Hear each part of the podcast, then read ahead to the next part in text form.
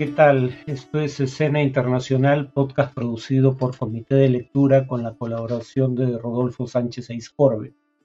La primera noticia de hoy es que el gobierno de Luis Ignacio Lula da Silva en Brasil continuó con su purga de funcionarios en el ejército y la policía, eh, básicamente en respuesta por su demora en reaccionar ante el asalto de los poderes del Estado el 8 de enero pasado por seguidores del expresidente Bolsonaro e incluso los acusó en algunos casos de complicidad, no de negligencia o simplemente omisión.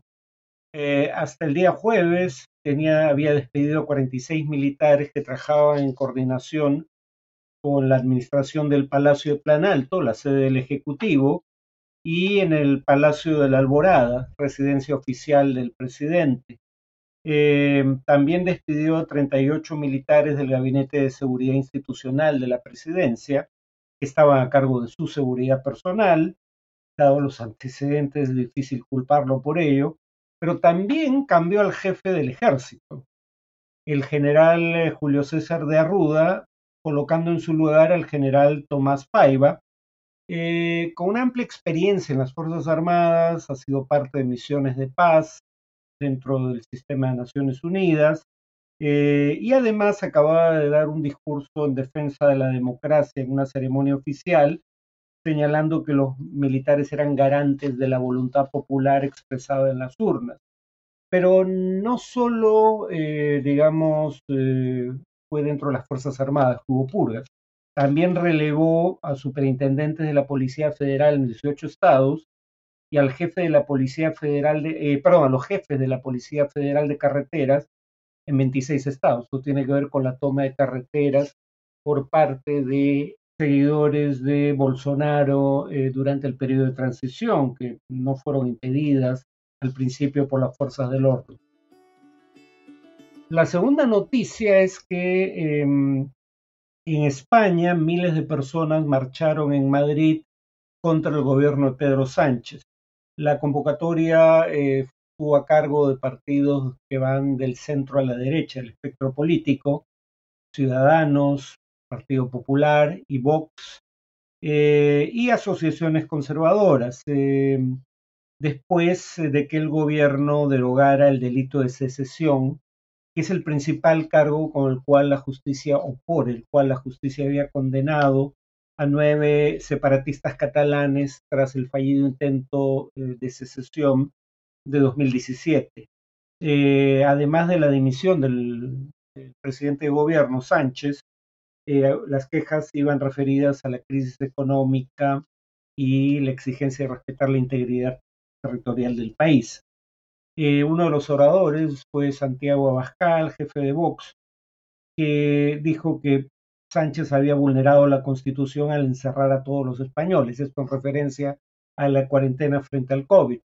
Recordarán que es el tema al que me referí el último sábado.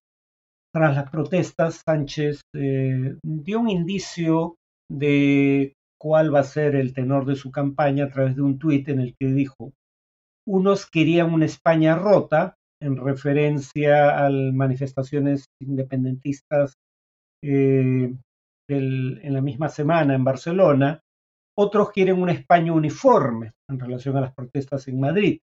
Y entre unos y otros estamos la mayoría de los españoles que deseamos convivencia en una España unida y diversa. Este año hay elecciones generales en España. La mayoría de encuestas auguran un eventual triunfo del Partido Popular, pero necesitaría aliarse probablemente con el Partido Vox para tener la mayoría necesaria en el Congreso y formar un gobierno estable. Pero en todo caso eso todavía está por verse. Finalmente, la tercera noticia de hoy es que Recep Tayyip Erdogan, el presidente de Turquía, convocó elecciones presidenciales y legislativas para el 14 de mayo de este año. Eh, Erdogan está al frente del gobierno de 2003 eh, y, claro, la oposición, eh, dado Primero dado el respaldo electoral que tiene Erdogan, pero también dado el hecho de que usa recursos públicos para fines proselitistas, está considerando presentar una candidatura única que excluiría únicamente al Partido de Izquierda Democrática de la minoría kurda, HDP, eh, si ningún candidato presidencial adquiere mitad más uno de los votos en primera vuelta, habría una segunda vuelta tan solo dos semanas después, el 28 de mayo. La fecha del 14 de mayo, por oposición a la fecha, digamos, anticipada en junio, tiene que ver con que es el aniversario de la victoria en 1950 del primer candidato de gobierno islamista de la Turquía contemporánea. Eh, Adnan Menderes que, digamos, con su triunfo puso fin a eh, la hegemonía política del partido de Mustafa Kemal Atatürk, o padre de los turcos, que es lo que significa, fundador de la Turquía moderna, eh, pero gobernante autoritario también. Menderes fue derrocado en 1960, ejecutado un año después y su partido ilegalizado. Erdogan empezó su carrera política como alcalde de Estambul, también fue apresado brevemente, empezó como, a ejercer como alcalde de Estambul en 1994. El 98 fue apresado por recitar un poema islamista eh, o de contenido islamista y una vez liberado fundó el Partido eh, de la Justicia y el Desarrollo, el AKP, por sus siglas en turco, que sigue siendo al día de hoy el partido de gobierno. Al llegar al gobierno en 2003, eh, digamos, su, presidencia o su premierato estuvo marcado por una década de crecimiento económico y estabilidad política. Eh, pero comenzó una deriva autoritaria hacia 2013, cuando reprime movilizaciones de protestas juveniles cambia la constitución en 2014 para, eh, digamos, atribuir más poderes a la presidencia y convertirlo en un cargo elegido por sufragio universal, hasta entonces era un cargo ceremonial, como es habitual en regímenes parlamentarios. Eh, y el autoritarismo fue creciendo sobre todo, aunque no eh, empieza ahí, tras el golpe fallido en contra de Erdogan en 2016. En 2018 abolió el cargo de primer ministro, que solía ser el jefe de gobierno, y concentró los poderes del Estado en el presidente, es decir, en sí mismo. En cuanto al tema de análisis, voy a poner un ejemplo de cómo surgen las teorías conspirativas, ¿no? Porque la teoría conspirativa inicial habitualmente, como vamos a ver, no es desestimada eh, ni tiene la misma cobertura, la prueba de su error en medios que el anuncio inicial. Me voy a referir específicamente al caso del Premio Nobel de Medicina francés Luc Montagnier, que en una entrevista televisiva dijo que mm, el SARS-CoV-2, es decir, el virus causante de la enfermedad conocida como COVID-19, la enfermedad que produjo una pandemia de 2020 a 2021, el SARS-CoV-2, repito, no era una mutación eh, genética regular, no era producto de una mutación, sino era una creación de laboratorio. Cuando revisé información en torno al tema, eh, primero encontré que Montagnier, eh, digamos, se había convertido después de obtener el Nobel en un personaje polémico por su defensa de la homeopatía, que la medicina alopática no acepta como como medicina propiamente, eh, por su crítica a la vacunación en general, antes aún de eh, el tema del COVID. Eh, pero claro, alguien podría decir, antes de Copérnico, Kepler y Galileo, la mayoría de astrónomos creía que el Sol giraba alrededor de la Tierra. Además, en ese caso particular, la Iglesia fue parte de una conspiración real para ocultar la información sancionó a Galileo por sugerir que eh, era la Tierra la que giraba alrededor del Sol. De ahí que se inmortalizara su protesta cuando fue condenado, pero se mueve, refiriéndose a la Tierra. Y de cualquier modo, eh, digamos, eh, criticar la afirmación de Montagnier con base en sus opiniones en otros temas podría ser considerado un argumento ad hominem.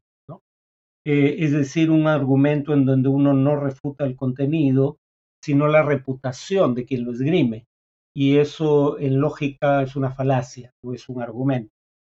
Em, cuando a el Nobel de Medicina Montañer se le pregunta quién habría creado este virus en un laboratorio y con qué propósito, eh, lo único que dijo fue lo siguiente, yo no acuso a nadie, no sé quién hizo esto o por qué. Y cuando le preguntan cuál era su base para afirmar que el virus era un producto de laboratorio, eh, la única fuente que citó fue un estudio, y entre comillas, porque esto es una cita textual, de un grupo de reconocidos investigadores indios. Cuando uno busca, eh, digamos, eh, el texto al cual se refiere, estos investigadores indios habían eh, publicado su estudio en una página llamada BioRXIB, The Preprint Server for Biology. Y preprint es importante porque lo, que, lo primero que uno lee en un sentido amarillo al entrar a la página es lo siguiente lo traduje, pero es cita textual. Recordatorio. Estos son reportes preliminares que no han sido revisados por expertos. No deben ser considerados concluyentes ni guiar la práctica clínica o la conducta en materia de salud, ni ser reportados en medios de comunicación como información comprobada. Y ustedes se preguntarán eh, si esta es la situación si estos son solo reportes preliminares que no han sido revisados por expertos, por ende no son, eh, digamos, aceptados como, una investigación científica válida, eh, los textos publicados, ¿para qué se publican?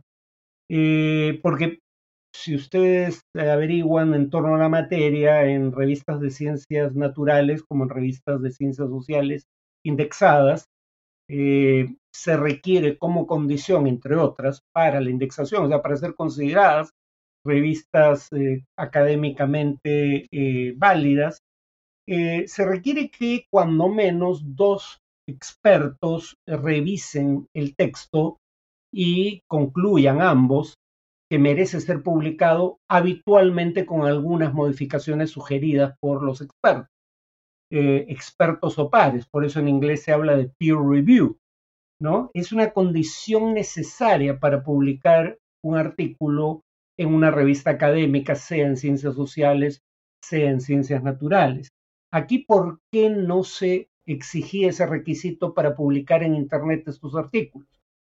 Por la urgencia de la pandemia global. Mm, se hacía la advertencia que estos eran estudios preliminares que no habían pasado por, el proceso que lleva su publicación en una revista académica, pero en tanto eh, teníamos a, a, cuestas una pandemia con implicaciones potencialmente dantescas, la idea es que no se seguía el procedimiento normal para dar paso a un debate que pudiera ayudar a perfeccionar algunos de estos textos publicados de manera preliminar. Entonces, el Nobel de Medicina Montanier ni siquiera tomó en consideración esa advertencia que está en la página eh, de donde sacó el artículo y que es lo primero que uno ve. Y para que no haya margen de error, no solo es lo primero que se ve en la página, sino que está subrayado en amarillo, un color distinto al resto del texto. Eh, entonces ya ese es un primer problema, ¿no? Si si ustedes entran a la página hoy en día, donde estaba publicado el texto, eh, lo, que encuentran al intentar buscar el texto es este estudio ha sido retirado por sus autores eh, para revisar y responder a los comentarios que había recibido. Nuevamente otro factor que eh, o, no llegó a ver o ignoró el Nobel de Medicina. Por lo demás, eh, digamos, en ciencias sociales como en ciencias naturales, un único estudio no demuestra nada por sí mismo. Cuando ven que un estudio en noticiero, por ejemplo, o un diario, un estudio demostró que tal sustancia cura tal enfermedad, bueno, eso nunca deriva de un único estudio. La ciencia no eh, avanza, no hay tal cosa como progreso científico con base en avances súbitos de individuos que actúan por cuenta propia, ¿no? Ustedes probablemente hayan eh, escuchado hablar de, que el Arquímedes descubrió el principio que lleva su nombre mientras estaba sumergido en una bañera y cuando se dio cuenta del principio que descubre mientras se baña, gritó Eureka, lo descubrí en griego. O habrán oído hablar de Newton y el hecho de que habría descubierto la gravedad, eh, la teoría de la gravedad eh, a partir de una manzana que cayó sobre su cabeza mientras leía plácidamente al pie de un árbol de manzanas. Bueno, al margen de si esas dos anécdotas son verdaderas o no, así no es como normalmente funciona la ciencia. Se realizan infinidad de experimentos, muchos de los cuales son fallidos. Los que parecen ser promisorios no siempre pueden ser replicados en otros eh, laboratorios. Los que son replicados suelen ser replicados bajo ciertos parámetros, es decir, para que se cumpla la, la conclusión del estudio inicial, tienen que darse ciertas circunstancias y así sucesivamente. Y solo a través de este proceso de prueba y error, a lo largo de años, se llega a conclusiones que siempre son tentativas, porque la ciencia no es un dogma. Eh, esto es un poco la conclusión habitual, es esto es lo mejor que podemos decir con base en las investigaciones realizadas hasta ahora. Pero siempre cabe la posibilidad de que investigaciones ulteriores cambien esas conclusiones. Entonces, obviamente el Nobel de Medicina ignoró todo esto cuando, con base en un único artículo que había sido publicado de manera preliminar en una revista o en, en una página electrónica, en realidad que advertía del hecho, dio por buena la conclusión que sugería, tampoco lo afirmaba de manera concluyente el artículo. Ahora, obviamente, eh, el, desmentido, que es categórico para efectos prácticos, de la afirmación de Montagnier, eh, afirmación según la cual el SARS-CoV-2 es una creación de laboratorio, no el producto de una mutación genética. Si bien fue desmentido categóricamente, repito, ese comentario en televisión de Montagnier, esos desmentidos no tuvieron la misma cobertura que eh, el error inicial. Em, y eso a su vez por varias razones. Primero, un problema en, las ciencias naturales más que en las ciencias sociales es que eh, nadie te premia por replicar el estudio de alguien más yo les decía, alguien realiza un experimento y llega a cierta conclusión, pero esa conclusión o no es replicada en otros experimentos o es replicada solo bajo ciertas circunstancias. Bueno, el problema es que, eh, dado que la investigación científica está cada vez más eh, basada en incentivos materiales, de hecho parte de esa investigación se realiza dentro de grandes empresas o eh, con financiamiento público con propósitos prácticos específicos, eh, nadie a nadie le pagan por replicar el trabajo o el experimento de alguien más. Entonces no hay muchos incentivos para hacerlo y eso ya está siendo un problema en las ciencias naturales. En segundo lugar, la información falsa, aunque no necesariamente sea el caso de Montagnier, el Nobel de Medicina al que me referí, pero la información falsa está diseñada para tener el mayor impacto posible. Eh, y por eso tiende a reproducirse en redes sociales con más facilidad que eh, el esfuerzo de verificación que demuestra que eh, la información en efecto era falsa.